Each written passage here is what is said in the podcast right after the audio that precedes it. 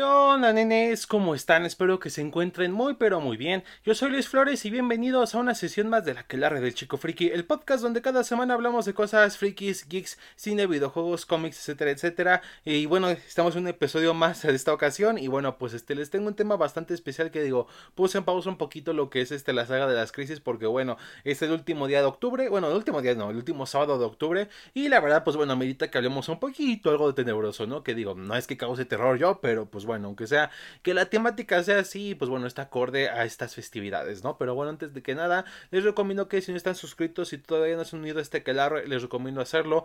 Con, háganlo activando la campanita de notificaciones para que les avise suba un nuevo episodio. Y también pueden seguir en Instagram, me encuentran como FT y me pueden seguir en TikTok, a mí me encuentran como LuisRickCoven97. Y pues bueno, nenes, ahora sí, sin tanto rodeo, iniciemos la sesión de la quelarre de esta ocasión y vamos a lo que nos truje y bueno, pues vamos a hablar de una saga que a mí me gusta bastante desde niño. Creo yo que esta fue de mis primeros acercamientos hacia el terror genuino, o sea, dejando de un lado películas de terror para niños y eso ya fue como un poquito mi entrándome un mundo más adulto, lo cual es extraño porque yo estaba muy pequeño cuando eso pasó.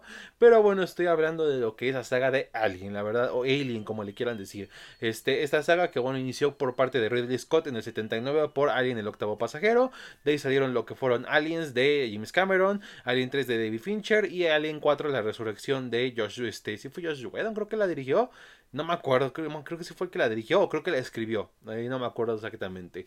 Este, pero bueno, este, estuvieron ahí esas películas y aparte, bueno, este Llegaron las películas de Alien contra Depredador, tuvimos las precuelas que hizo Ridley Scott, que es este Alien este de Prometheus y Alien Covenant, también tuvimos juegos con varios juegos con Depredador o Alien solito, el Alien Isolation, varios cómics, novelas, o sea, Alien es una franquicia muy consolidada en el, mundo del terror, por lo que bueno, creo yo que vale la pena que tenga su propio episodio, ¿no? Y bueno, empecemos con el principio, ¿no? Este ya se por ahí de los 70 este un, tipo llamado Dan O'Bannon había creado una historia de terror basándose en diferentes relatos que tienen que ver con la ciencia ficción y el horror, ¿no? Y la verdad es que, bueno, ya estaba trabajando en ello, pero no encontraba manera de venderlo hasta que un día, pues bueno, tenemos que mencionar obviamente esta película porque ya es favorita en el podcast, Star Wars. Y la verdad, o sea, yo siempre lo digo, dejando de un lado si te gustan o no las películas, tienes que admitir que fue un antes y un después en el cine. Y esto lo demuestra. Cuando salió Alien, este, antes de que saliera Alien, la verdad es que no daban un peso por ese tipo de películas.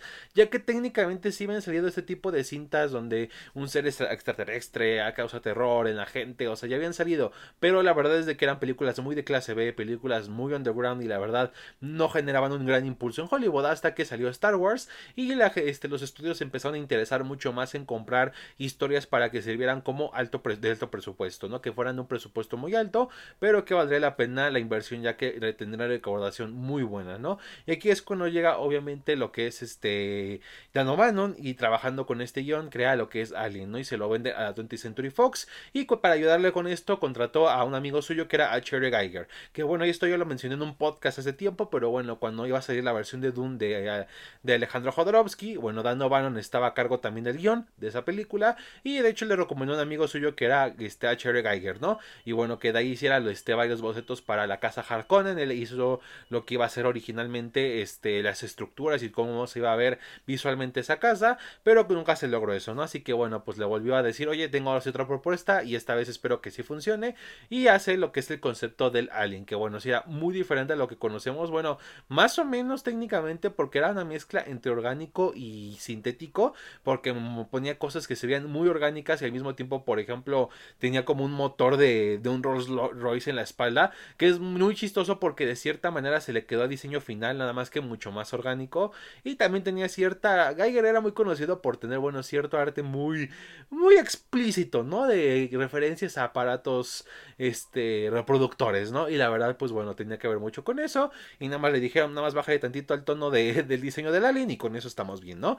Y ahí además lo rediseñaron un poquito. Y bueno, ahí es donde se este se consolida lo que es el, este, el alien, ¿no? Y bueno, pues ahí también consiguen a un director que es Ridley Scott, que bueno, ya empezaba a tener mucha carrera por ahí, van contratando a los actores y eso, y bueno, aquí es cuando inicia obviamente lo que es este, la película de Alien, que bueno, aquí tenemos al Alien que fue interpretado por un actor nigeriano que este, no tengo aquí el nombre, este se me perdió, la verdad, lo tenía guardado, pero bueno, este actor era muy alto y bueno, sirvió perfectamente para el traje del Alien, y la verdad es que el traje está genial, y este, sobre todo, bueno, esto supieron cómo utilizarlo bastante bien. Que como dato curioso, algo que mucha gente no nota, y es que en la primera película de Alien, medio se le ve una cabeza transparente. Y es que de hecho, originalmente uno de los conceptos para el Alien era que su cabeza fuera totalmente transparente y se le viera como un cráneo humano así está enfrente, ¿no? Se le descartó técnicamente, pero bueno, medio siguieron ahí con ese diseño. Nada más que es casi imperceptible en ciertos momentos, como que nada más ves totalmente negro la cara del Alien, pero en algunos ratos que está muy cerca hacia el rostro, ya en los momentos finales, se alcanza a ver como esa, ese como tipo cráneo humano que tiene ahí. Que de hecho también como curiosidad en algunas figuras de, este de este de alguien de la primera película, este, este hasta tiene este efecto, ¿no? Que en algunos es como más notorio de este efecto del cráneo del alien, como que se ve muy transparente, y en otros es más como mucho más imperceptible, como que mucho más escondido, ¿no? Y bueno, hacen esta película, este, que de hecho originalmente tenían pensado que cada miembro de la tripulación de la Nostromo, que es este, la nave que sale en la película, muriera dependiendo de qué actor era más importante, no digámoslo así, quién era más reconocido, ¿no? Porque originalmente planeaban que todos los, este, los de la tripulación pues lo desvivieran, pero al final este, decidieron desecharlo y bueno, ya poner otro orden de muertes y dejar una única sobreviviente y todo eso, y bueno, así es como se quedó esta película en 1979. Y bueno, obviamente salió esta película y la verdad es que fue un hitazo, la verdad tiene uno de los mejores marketings de terror que he visto con esto de que básicamente nunca se mostró la criatura, con este, esta frase de In the Space No One Can Hear You Scream, o sea, y la verdad es la verdad, si quieren saber de marketing de películas, les recomiendo mucho este, ver cómo se promocionaba esta película de Alien, su tráiler, su póster, todo era muy sencillo, no te mostraban mucho, pero hacía que te llamara la atención y dijeras, ah, wow, ¿de qué tratará esto, no?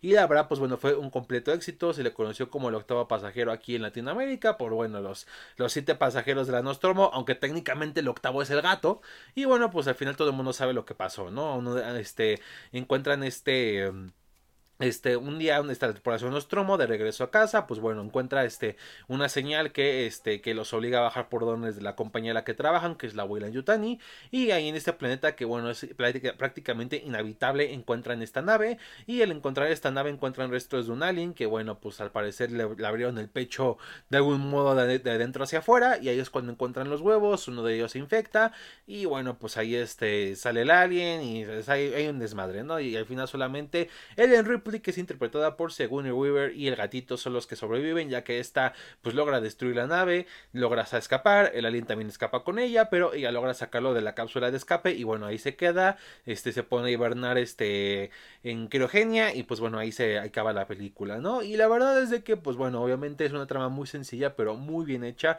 Es una película que sí maneja muy bien bastante el terror, yo diría que lo sigue manejando muy bien hasta nuestros días, como este poco a poco nos va mostrando el alien que al principio nos muestra tantito, luego más y más y más, ¿no? O sea, como que nos va dando poco a poco esos vistazos al alien que, bueno, resultan interesantes, ¿no? Eh, también es cierto que había escenas eliminadas, de hecho, una de las más curiosas es una donde aparentemente estaba haciendo como su nido Stalin y, bueno, de cierta manera como que hacía a las personas que capturaba como tipo huevos, o sea, como que hacía los huevos para, para hacer otros, así como los que, este, los huevos donde salió el mismo alien, o sea, era un proceso bastante extraño que, bueno, si se hubiera quedado en corte final, a lo mejor hubiera cambiado un poco cómo era lo que es la mitología de este ser, pero bueno, al final no se quedó. Si bien lo puedes encontrar en versiones extendidas o como en Blu-rays de escenas eliminadas, la verdad es que como tal esa escena no es canónica, por lo que bueno, pues así se quedó, ¿no? Y este, al final del día, pues como dije, fue un éxito muy rotundo. Este, la verdad, le este ¿Cómo se llama? Les este, este, ayudó bastante bien este, todo esto. Y bueno, obviamente la película fue un hitazo y para 20th Century Fox esto le cayó de perlas, ¿no? Así que muy bien todo por ahí. Que como dato curioso, la que es la nave que sale en la película, lo que es la nave que está estrellada en el LB-426, es de hecho parecido a las estructuras que se iban a usar en la película de Dune de Jodorowsky de la casa Harkonnen, ¿no? Que obviamente pues no se usaron y dijo este Guillermo, pues voy a usarlas, ¿por qué no, no? Que de hecho originalmente esa nave iba a ser una pirámide, pero bueno, bueno, vieron que iba a ser muy costoso, muy complicado hacerlo, por lo que mejor decidieron simplemente hacerlo de la nave y ya está, ¿no? Y la película fue un hitazo, por lo que obviamente la Fox quería una secuela, ¿no? Lo cual tardaron mucho porque Ridley Scott no quería una secuela, ya que en ese momento no eran muy bien vistas las secuelas, y de hecho inclusive aún así, aunque los estudios quisieran secuelas, les costaba como que trabajo encontrar, o sea, buscaban encontrar a quién pudiera hacerse cargo, ya sea el director original o este directores nuevos, que bueno, con las secuelas había, en, con los 80s y 90s era un caso muy particular, ¿no? O tardabas mucho tiempo en tener una secuela, pero estaba bien hecha, o a lo mejor hacía secuelas al año, pero pues eran muy malas, ¿no? Como las de Viernes 13. Entonces tardaron mucho en tener secuela, hasta que un día encontraron a un joven director llamado James Cameron, ¿no? Que James Cameron era un director que la verdad solamente se dedicaba al cine de serie B, estaba como asistente director, hacía efectos especiales, o sea, hacía el tipo muchas cosas, ¿no? Y de hecho recientemente había hecho una película en el 84 llamada Terminator, ¿no? Que este una película de algo de bajo presupuesto, pero que recaudó mucho dinero porque fue bastante este este bastante llamativa para el público, así que dijeron, "No, pues creo yo que este es el tipo indicado, ¿no? Porque la verdad es que la Fox tampoco le iba a dar como mucho presupuesto, la verdad le daba un presupuesto muy limitado, muy similar al de la primera película, pero obviamente querían todas las cosas más grandes que la primera película, lo cual pues no, encuentra sentido porque si quieres todo más grande, pues necesitas más dinero, ¿no? Pero James Cameron pues no es tonto y la verdad James Cameron tuvo mucha práctica en efectos especiales de muy bajo costo por el tipo, tipo de películas de bajo presupuesto que él llegaba a participar, ¿no? Y aquí es cuando pone en práctica sus trucos, acepta el trato y es cuando empieza la filmación de Aliens, la secuela, que la verdad fue una este, filmación bastante complicada igual por cuestiones de que de clima, que de horario de trabajo, que intervenciones del estudio, o sea, cosas que ahí pasan, ¿no? De hecho, les recomiendo mucho lo que es el documental de The Movies That Made Us en Netflix. Ahí, de hecho, hay una, este, no me acuerdo en cuál temporada, hay un episodio dedicado a Aliens que está bastante interesante. Les recomiendo mucho esa serie en general, pues más que nada si se quieren dedicar a lo que es el cine, este, pueden ver cómo es el proceso creativo, en diferentes aspectos, en el guion, en los efectos, en la dirección, este, cómo es el trabajo, cómo incluso los estudios o otros factores afectan la producción de una película y bueno, cómo al final de cuentas con mucho trabajo y esfuerzo logra sacar una obra maestra, ¿no? Cosa que fue con esta película, que con un presupuesto medio similar a la primera logró recaudar muchísimo más, superó por mucho las expectativas. Estamos hablando, pongan ustedes, de que eran, fueron como 15, 16 millones de presupuesto, que para ese tiempo era mucha lana, eran dólares de los 80 y recaudó como ochenta y tantos millones de dólares, ¿no? Que ahorita sería igual muy, este, mucha lana, era mucha lana en los 80 que la verdad sí excedió completamente lo que era el presupuesto original, lo cual les vino de perlas y es porque, bueno, él sabía, James Cameron sabía cómo trabajar estos efectos y, bueno, por ahí reutilizó gente del, del crew para, bueno, que fueran los aliens, supo que este, cosas utilizar para la escenografía, o sea, que inclusive usaron en, en algunas partes de, de, las escenografías, este, cajas de McDonald's, así de, de, donde te daban tu hamburguesa y eso, las usaban para, bueno, este, para el decorado, o sea, supieron cómo hacerle, igual la película fue un hitazo y, bueno, este, en crítica, en taquilla y el público la amó, y, bueno, pues aquí tenemos también una película que ya es muy icónica en la cultura pop. Y bueno, igual de todos conocerán la trama de esta película, que bueno, es de que básicamente Ripley por fin despierta de su hipersueño, pero despertó ya muchos años después, ya que bueno, este se perdió su cápsula y bueno, descubre que hasta su hija que ya estaba para festejar su cumpleaños, pues ya no está con ella, ya no está en el mundo de los vivos, y bueno, aparte, la abuela en Yutani, que era la corporación a la que trabajaba, la quiere demandar por, bueno, destruir la Nostromo, ¿no? Que ahí es cuando se entera de que al parecer, pues también le encontraron el planeta otra vez, y ahí es cuando, bueno, este este lo, lo, modifican para que sea habitable.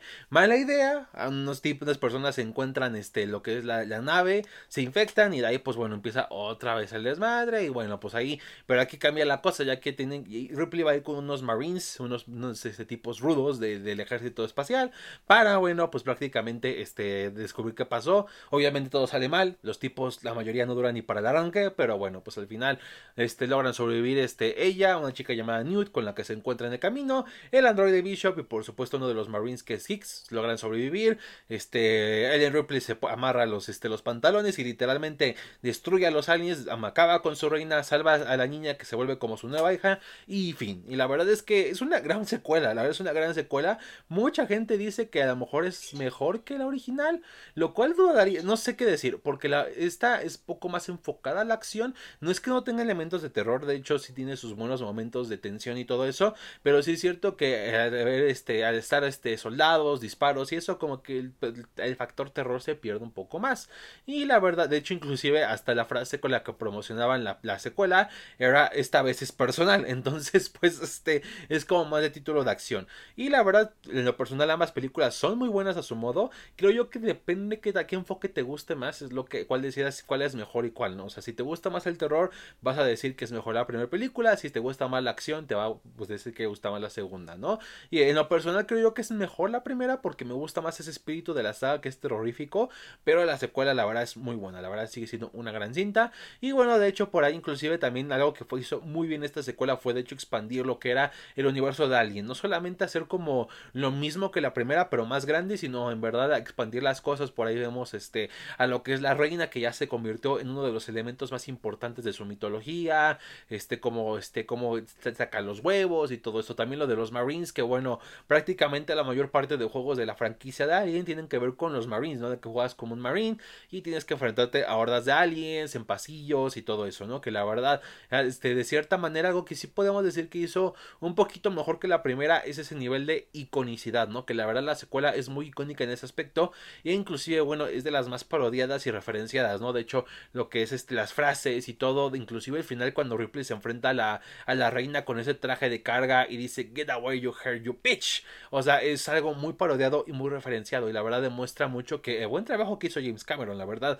se rifó bastante y es cuando te dabas cuenta de que James Cameron antes de preocuparse por buscar la más alta tecnología, buscaba de hecho cómo, cómo utilizar bien sus recursos para crear algo bueno, ¿no? Digo, se extraña un poco eso y no tanto de que en el que descuidaba su aspecto narrativo por la por la calidad este este cómo se llama este técnica pero bueno eso ya es tema para otra ocasión no y al final de cuentas pues bueno la secuela le fue muy bien por lo que obviamente la Fox dijo quiero otra secuela quiero la tercera parte lo cual pues aquí sí se complicó la cosa no ya que aquí es cuando llegamos a acercarnos a la infame Alien 3 que fue bastante complicada de hacer en muchos aspectos no digo hubo muchas reescrituras de guion guionistas llegaron y se fueron también directores o sea no encontraban a nadie no y pues la verdad aquí aquí solamente fue el principio del fin de la saga de Alien, por lo menos en el cine. Y es que aquí, aquí les tengo una lección de este, de lo que es este cine. Y es que bueno, si el estudio empieza a interferir bastante en tu película, algo va a salir muy mal, ¿no? Y es que la verdad aquí empezaron a interferir de que no les gustaba esta parte del guion, que si la cambiaban, que si ponían a tal personaje, que si aquello y esto. Y bueno, se fueron saliendo muchos, ¿no? Y la verdad es que se fue perdiendo este mucho, este, muchas buenas ideas. De hecho, de hecho, por ahí una de ellas era un guion que hizo la, este, que de hecho fue, lo hizo, Dark Horse lo sacó en cómic como antes de la, antes de que lo de la compra de Fox de, por parte de Disney pasar a los cómics de Dalin a Marvel, pues bueno, uno de los últimos cómics que sacó Dark Horse era de de este de este de la, uno de los guiones originales de Alien 3 que bueno tiene que ver con una temática de Guerra Fría y todo eso no que está está bastante interesante este se lo recomiendo mucho pero este bueno pues al final del día pues inclusive ese no se concretó porque ya cuando empezaba así bien la producción pues la Guerra Fría ya había acabado por lo que obviamente ya no valía la pena hacer como este comentario social respecto a este conflicto no y bueno quizá este ya después de tanto desmadre lograron contratar a un director que era este David Fincher que bueno ya es un director muy consagrado en la industria, muy probablemente alguna de tus películas favoritas sea de él, pero sí es cierto que inclusive le preguntas a cualquier cinéfilo cuál es la peor película de este güey, te va a decir Alien 3. Y la verdad con justa razón, ¿no? De hecho, cambiaron mucho el guion hasta que, bueno, inclusive por cuestiones técnicas tuvieron que desechar varias cosas, o sea, un desmadre, ¿no? Inclusive también por cuestiones de los actores, porque por un lado, la chica que hacía de Newt, la niña de este, que salió este, en, en Aliens y que le dio como este arco de este maternal a lo que era Ripley, pues bueno, este, ella no participó porque su mamá se lo prohibió, ya que no quería que ella fuera como de estas estrellas niños de Hollywood, lo cual no fue tan mala decisión, de hecho, porque inclusive pues creció siendo doctora y pues y, si bien aún así pues mantuvo un buen contacto con los miembros del elenco de la segunda que la trataron muy bien, inclusive es muy amiga de Sigourney Weaver en la vida real, la verdad es de que bueno, pues eso impidió que saliera, por lo que dijeron, pues vamos a acabar con su personaje, ¿no? Y pues lo mismo pasó con Michael Bean, que la verdad no le este, estaba teniendo discusiones con su contrato y eso, y luego aparte cuando en un momento dicen que en uno de los guiones que se iba a utilizar su personaje y lo iban a desvivir, pues el güey dijo, no, no me gusta y me salgo de esto, por lo que ya mejor decidieron acabar con él desde el principio de la película, y así es como llegamos a Alien 3 del 93, que bueno, tiene que ver con que, pues bueno, por alguna razón llegó un huevo de Alien a este, a la nave del Azulaco, donde se habían escapado ya al final de Aliens, y pues bueno, este termina, está haciendo que este, se expulsen este, las, las cápsulas de invernación, donde se estrellan en un planeta prisión, donde solamente sobrevive Ripley, y lo que quedó de Bishop pues queda destruido, este, y lo que es este Hicks y Newt pues bueno, no terminan muy bien, terminan este, desvividos, y bueno, pues al final del día, este, Ellen Ripley queda como sobreviviente, pero obviamente pues este, Ahí por ahí también uno de, este, uno de esos este, abrazacaras, estas cosas que impregnan con los aliens, pues bueno, infecta a un perro y bueno, ahí es cuando sale un nuevo alien que, este, bueno, va a aterrorizar todo, ¿no? Y la verdad que eso, esta secuela tenía buenas intenciones, querían como regresar a ese espíritu mucho más terrorífico de la primera y todo eso, pero no lo logró bastante bien, la verdad. A diferencia de las primeras dos que tiene personajes secundarios muy buenos, no solamente la protagonista, sino todo el resto del elenco está bastante interesante. Aquí no, la verdad lo que son los tipos de la prisión son muy poco agraciados, muy fomes, la verdad, por decirlo de esta manera, este, no causan ningún impacto y la verdad, como se diría coloquialmente, son carne de cañón para que el alien se coma y ya está. O sea, de ahí en fuera no sirven para nada, la única que está ahí presente es Ripley y que tiene como cierto arco de que, bueno, pues este, quiere tener esto y está harta como de esta pesadilla y eso, pero pues tampoco es muy complicado su arco de personaje, ¿no? Y bueno, este, hasta eso lo más interesante es el alien perro, que la verdad me gustó como ya fue un diseño totalmente diferente, esta vez más chaparrito, pero cafecito y mucho más rápido, que la verdad eso dio impulso a que en otros materiales de la franquicia, pues bueno, se dieran como híbridos de alien de otras especies, que, que si el alien pantera, que si el alien este serpiente, que quién sabe qué, pero que bueno, fueron bastante interesantes, que, que ayuda, que impulsaron mucho lo que era la creatividad en esta saga, pero, pero bueno, al final del día, pues este, no la, película pues falla en muchas maneras, salvo en su parte final, ¿no? Que ahí, este, bueno, más o menos porque ahí les contaré que hoy un problemilla por ahí. Y es que ya al final resulta que descubren que Ripley está como embarazada, pero no es que esté embarazada, sino que fue infectada, pero no con cualquier embrión de alien, sino con un embrión de una reina, ¿no? Por lo que obviamente este, se dan cuenta la abuela en Yutani, van hacia la prisión y bueno, pues intentan capturar a Ripley, que de hecho por ahí aparece en Bishop, pero no es el Bishop androide, sino es el Bishop que es el presidente de la corporación, con el que se basaron para hacer los modelos androide. Y bueno, ahí es cuando dice ni madre, si ya después de que habían acabado con el alien perro, ella antes de que empiece a dar a luz a este nuevo, a la reina alien, pues bueno, se cae al pozo de lava.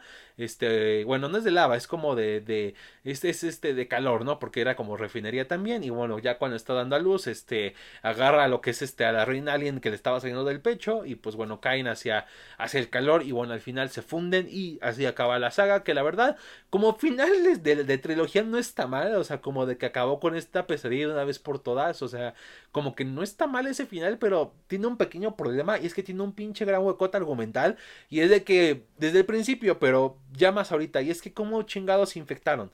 O sea, porque te dicen que hubo embriones de alguien y puso huevos de alguien que bueno, pues este a la nave y de ahí este pues salieron estos este los facehuggers y bueno, pues infectaron este al perro al final de la este al principio de la película, infectaron a Ripley también al principio, ¿no? Que si nos si, nos diéramos cuenta.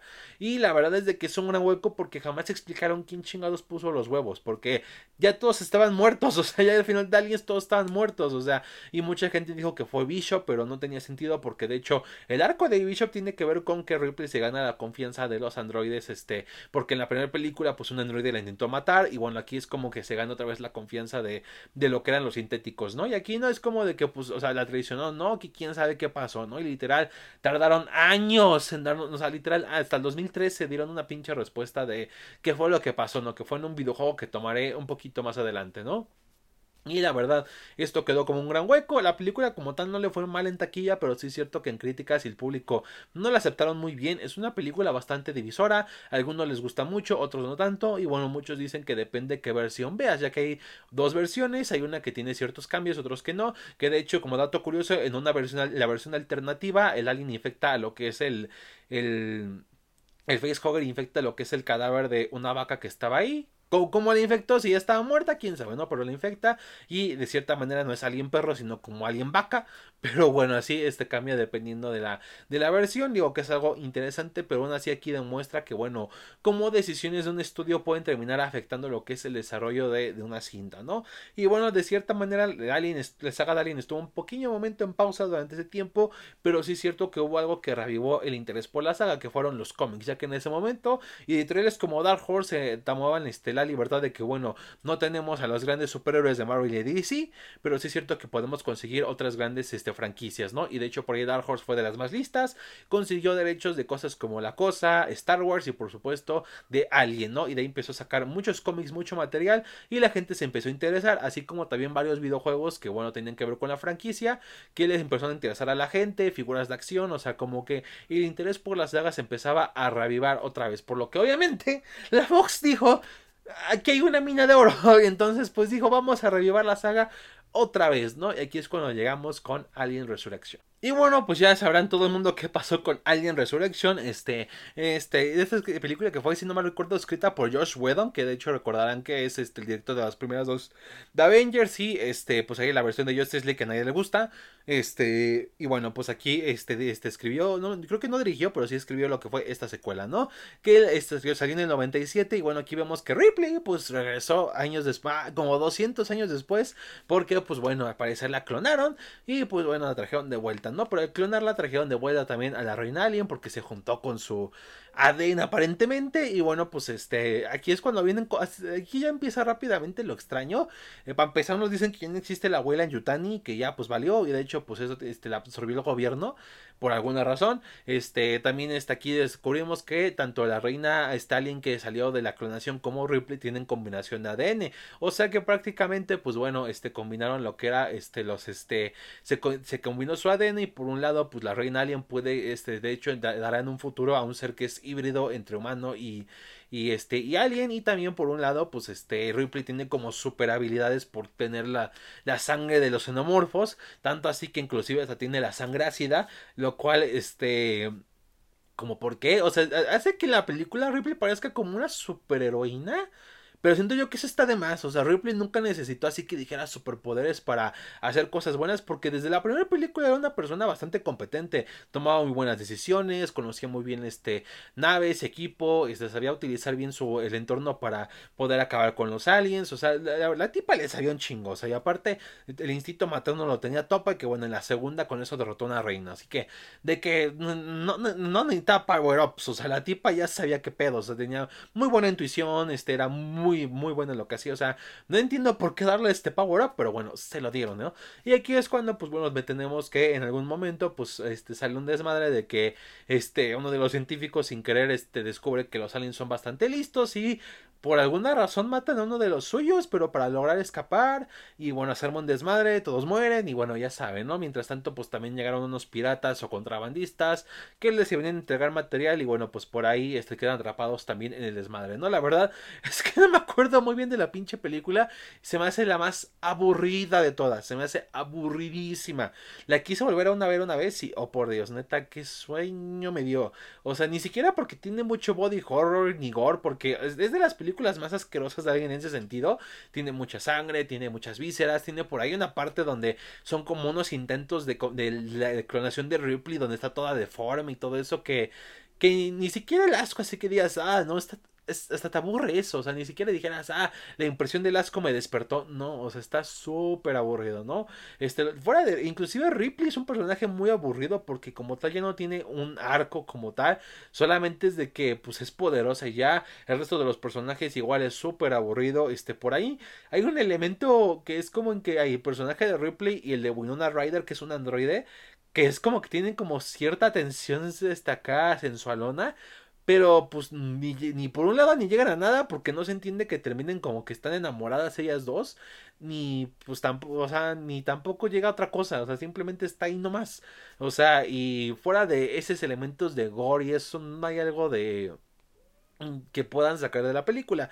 Y de hecho el final es cuando pues bueno esta reina alien este sacrifica como su esta como bolsita donde sacaba los huevos para bueno sacar a este este híbrido mitad alien mitad humano que termina matando a la reina alien. Pero es porque al parecer su mamá es este reconoce a Ripley como su mamá. Pero al final Ripley dice no manches casco se succiona esa cosa fuera de la nave. Y pues bueno, ahí acaba la cosa y pues en fin, termina todo así. Y es una película que tan mediocre, tan mediocre que terminó por soportar la saga de Alien. Aquí es cuando es lo que tanto Alien como Depredador les pasó mucho, que empezaron como grandes monstruos del terror con ciencia ficción, este muy icónicos y poco a poco se fueron quedando en el olvido. O sea, Alien tuvo dos grandes películas, se fue al olvido a partir de la tercera. Este Depredador tuvo una muy buena primera película, una segunda bastante decente, pero al final no fue lo suficientemente buena para que despegara. O sea, y ambas peleas, este, pues, este, terminaron en el olvido, ¿no? Y es una pena porque fueron monstruos que se convirtieron muy rápido en icónicos. El Alien literalmente es uno, ya es uno de los monstruos más icónicos del terror. Y es increíble lo, lo, pues lo rápido que como tal de películas buenas tiene, ¿no? Y pues así quedó la cosa, digo, siguieron sacando cómics, videojuegos y cosillas por ahí, pero ya no estuvieron como que muy interesados en la franquicia, ¿no? Este, la verdad así quedó por un rato, hasta que llegó Alien contra Depredador. O sea, porque pues por ahí ya habían salido que la película de Depredador 2, un cráneo de Alien, habían salido juegos de Alien contra Depredador, cómics de Alien contra Depredador, pero bueno, aquí era la mayor pregunta, ¿por qué chingados nunca los habíamos juntado en una película? Y aparte que somos la Fox, tenemos los derechos de ambas criaturas, porque nunca se nos ocurrió. Por lo que decidieron como que revivir estas franquicias con esta película, dirigida por Paul W. S. Anderson, que a lo mejor recordarán por esas películas horribles de Resident Evil, pero que pues bueno, en su momento fueron un hitazo, y pues como empezaba esa franquicia, pues obviamente dijeron, tú eres el indicado, güey. Y cosa que no fue correcta. Para empezar, la arruinaron porque hicieron la película para clasificación B, PG-13. O sea, sé que no había mucha sangre, no había muchas muertes, o sea, sí había muchas muertes, pero eran muy poco gráficas. Y es que de cierto, no quiero sonar muy edgy, pero de cierta manera lo gráfico le pertenece tanto a Alien como a Depredador, o sea, son franquicias clasificación C, nacieron así. Y es que tampoco era como que quisiera así ver mucho destripamiento y lo que quieras, pero güey, algo de sangre, lo que sea, o sea, literalmente no se ve nada, o sea, inclusive una de las cosas del Depredador que es colgar los, los cadáveres de, sus víctimas, todos desollados y eso, no los desolla, nada más los cuelga así nomás, o sea, no vemos ese factor, aparte de que eh, los depredadores están súper nerfeados por alguna razón. Digo, me gusta más Alien, pero ver aquí los mega nerfearon. Dos de ellos mueren apenas se enfrentan a los aliens, qué pedo, o sea. Y es muy poco satisfactorio todo. La verdad, como película, no es tan mala. O sea, si es entretenida si eres un morro de a 13 años que buscaba pues algo fácil que ver en el cine o en la tele, pues dices, pues va, está chida la película. Pero fuera de eso, no aporta mucho, ni tampoco aporta mucho la mitología. O sea, sí aporta un poco en el sentido de que te dicen que los, los depredadores, este, de poder decirse que de cierta manera son sus mayores presas son los aliens, pero fue un concepto que después ya otro tipo de historias hicieron mucho mejor y la verdad aquí no fue muy bien implementado el concepto en 2004. Pero aún así, jaló un chingo de dinero, pero por algún y pues obviamente la Fox dijo, vamos a hacer una secuela, sí o sí. Tardaron un poquito, pero sacaron la secuela. Aquí es cuando llegamos con Alien contra Depredador 2 del 2007 y oh my god, aquí pues la cosa se puso peor. Y oh por Dios, esta película, merga, o sea, es complicada. O sea, por un lado tiene conceptos bastante interesantes hasta eso para implementar, ¿no? De hecho, por ahí atinaron mucho y sí la hicieron clasificación C, por ahí este, y los aliens sí tienen como cierto otra vez el elemento mucho más de terror, o sea, el depredador, ya a diferencia de las otras donde los depredadores estaban nerfeados, aquí sí, sí estaban acá tochos, o sea, o sea, ya era uno solo, pero estaba muy tocho y sí era muy competente y la verdad sí se sentía como un poco más auténtico ese enfrentamiento, ¿no? Que bueno, aquí pues continúa después de la, del final, donde descubrimos que bueno, pues este, como al final pasó en la primera película que uno de los depredadores quedó infectado por este por este por un facehugger y sacó un alien que es este híbrido entre alien y depredador que la verdad el diseño está muy chido. La verdad el diseño hasta ha trascendido pues varios materiales de la saga. Y este pues aquí la verdad es de que pues Este, aquí es donde inicia todo porque, bueno, nace, se escapa, crece y pues acaba con todos los depredadores y se estrellan otra vez en la Tierra. Lo cual es muy conveniente porque pues creció muy rápido y los depredadores ni se molestaron en salir en chinga del planeta para evitar un desmadre, pero bueno, pues al final pasa eso y aquí es cuando dicen los depredadores, no, pues o sea, esto está muy mal, así que vamos a hablarle a, al más chingón de todos, ¿no? Y le dan un depredador que está macizo, abre su mandíbula acá lo más extensa posible y dice, chinga su madre, y se lleva todo el arsenal, que las lanzas, que los discos, hasta un látigo, o sea, se lleva de todo el güey, o sea. Y pues ahí obviamente están los humanos de por medio. Y la verdad es de que, pues, aunque no lo parezca, eh, no sé si decir si esta película es mejor o peor que la anterior. Por un lado, sí es cierto que sí agarra mm, elementos muy clásicos de estas franquicias, pero por otro lado, la historia es pésima, la neta es muy pésima, sobre todo sus personajes humanos que en la primera película a lo mejor no eran los mejores personajes, pero pues eran bastante competentes por ahí los personajes humanos. Pero aquí no manches, o sea, todos son aburridísimos o todos, básicamente, como dije en lo de Alien 3, son carne de cañón. Todos los personajes de esta segunda película son carne de cañón para las criaturas, ¿no? Para que veas cómo se, cómo se la chingan por estar en medio, ¿no? Pero y aparte de que hay un mega problema, y es que me encantaría ver la acción que se ve que está muy bien hecha de no ser porque no se ve nada. Tiene esta película es de los peores trabajos de iluminación que he visto. Neta, chéquense cómo hace esa iluminación, o sea, porque inclusive aunque vayas a hacer un ambiente oscuro, tienes que hacer que se vea algo, güey. O sea, no hagas que no se vea ni madres, me desespera. A mí me he odiado en cualquier cosa que pones una escena que se debe ver muy chida y le ponen todo oscuro para que no se vea, pero es que es decisión creativa, como pasó en Game of Thrones de la batalla contra los caminantes de hielo, es como, no, basta bien verga la batalla y no se ve ni madres, pero es que es decisión creativa, mis huevos, güey, no, no sabías cómo hacerle. Y aquí es una pena porque creo yo que sí dan buenas escenas muy interesantes, pero no todas se ven porque están súper oscuras, ¿no? Pero bueno, pues aquí en resumidas cuentas no hay mucho que contar, se siguen dando en la madre, el pueblo se infecta de aliens, los humanos, este, el ejército de los USA tira una bomba, destruye el pueblo, sobreviven muy pocos, el, se mueren ahí al mismo tiempo el Predalien y el Depredador, que la verdad, este fue un final bastante pinche pambos, porque supuestamente es ver un vencedor, y se están matando ellos dos solos, o sea, literalmente el Depredador le clava las cuchillas en el rostro al Predalien, pero el Predalien le clava su cola en el pecho, pero llega la bomba atómica y pues, ¿quiénes ganaron los humanos? mataron a los aliens y el Depredador, o sea, pero bueno, al final pasa eso. Por ahí hay una escena final que tiene que ver con que aparece la señorita Yutani, que es la, este, la que pues estará juntará lo que es la abuela en Yutani.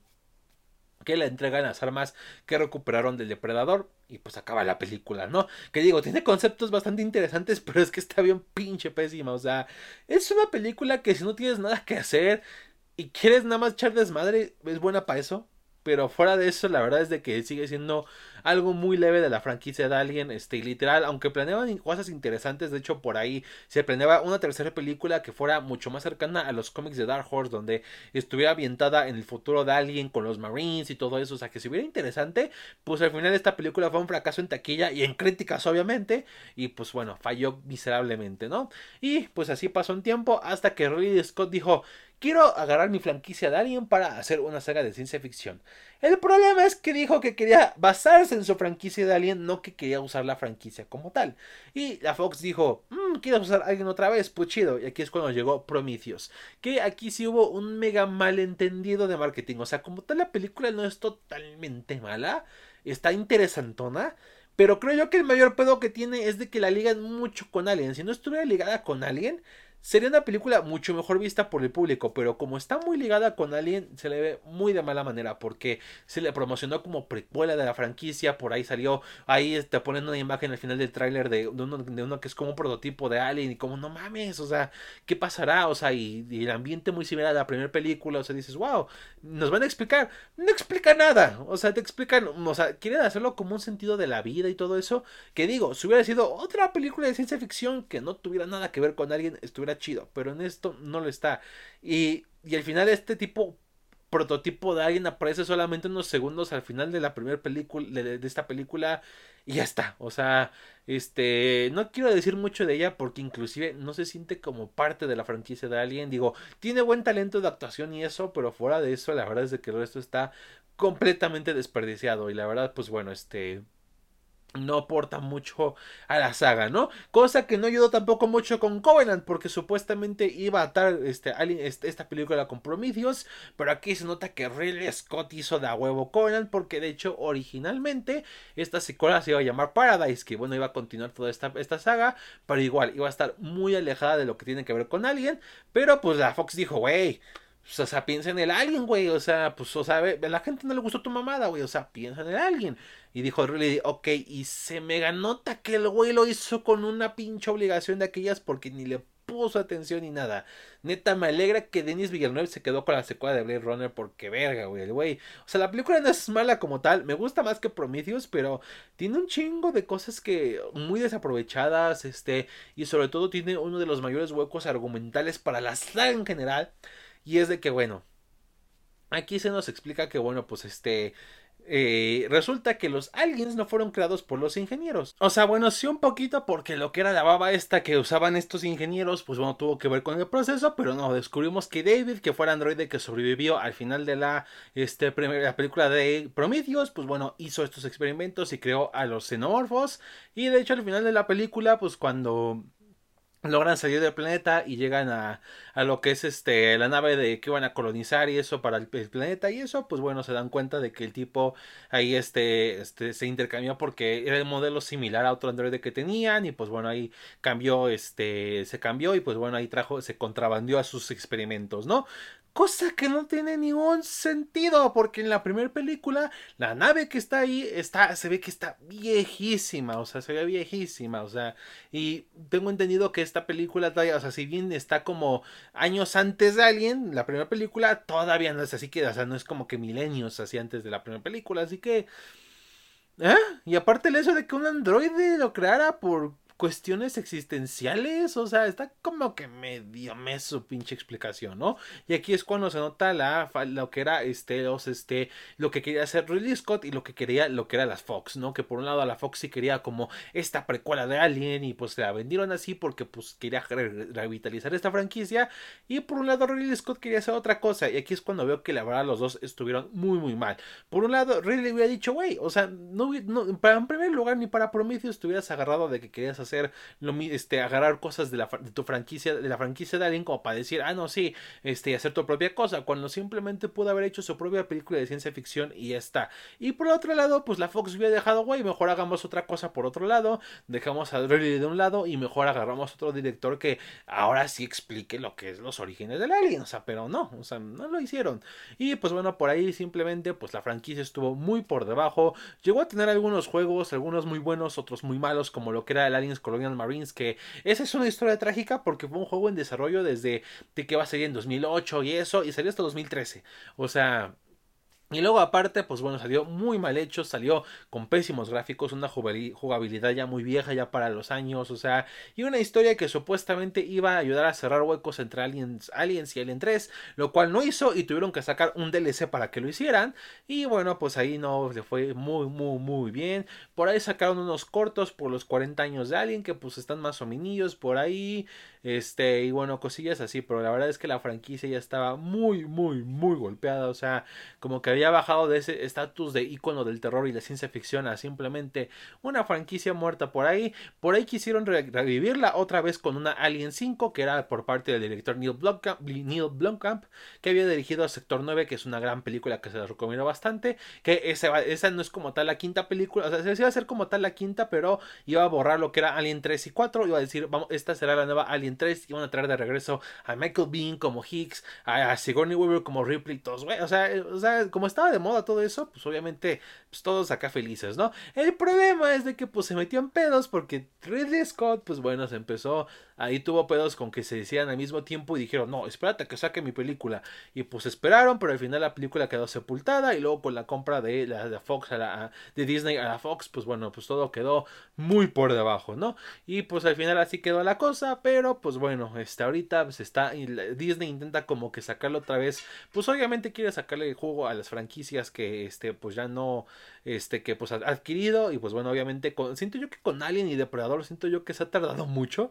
Por ejemplo, con Marvel no se tardó, con Star Wars tampoco se tardó y con Alien y Depredador es como que quiere ir mucho más a la segura, no sé, pero hasta eso creo yo que les ha servido. O sea, por ahí ha sacado los cómics de Alien que en Marvel que la verdad he escuchado que están muy buenos, la verdad, siguen los salido, cuéntenme qué onda y pues si es así, Panini ¿Qué, onda? Ya tráelos por favor. Y por otro lado, pues bueno, están planeando sacar una película que bueno, pues, pues bueno, va a, seguir con la onda de la franquicia, que no sé si va a ser precuela, secuela, sepa, ¿no? Pero pues bueno, este, por ahí este, este, ¿cómo se llama? Este, está intentando hacer la cosa y este pues bueno a ver qué sucede y la verdad es que por ejemplo lo que hicieron con Depredador con Prey se me hizo muy bueno creo yo que pues por lo menos con Depredador lograron hacerlo muy bien y eso que Depredador estaba creo, creo, creo que peor que alguien así que pues la verdad le salvaron muy bien no y veamos qué hacen con este con los xenomorfos digo por ahí y este a ver qué pueden hacer no digo hemos tenido cosas muy buenas en los últimos años de Alien como lo fue Alien Isolation y esto y bueno pues creo yo que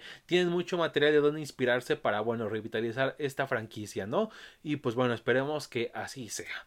Y pues bueno nenes hasta aquí lo dejamos. Espero que les haya gustado mucho este pequeño episodio dedicado a alguien como tipo especial del terror, este que no es muy terrorífico, pero pues bueno, ahí para que está medio con la temática. Así que bueno, pues cuéntenme ustedes qué película es su película favorita de Alien, historias de Alien que recomienden, ya sean videojuegos o cómics, así cosas así.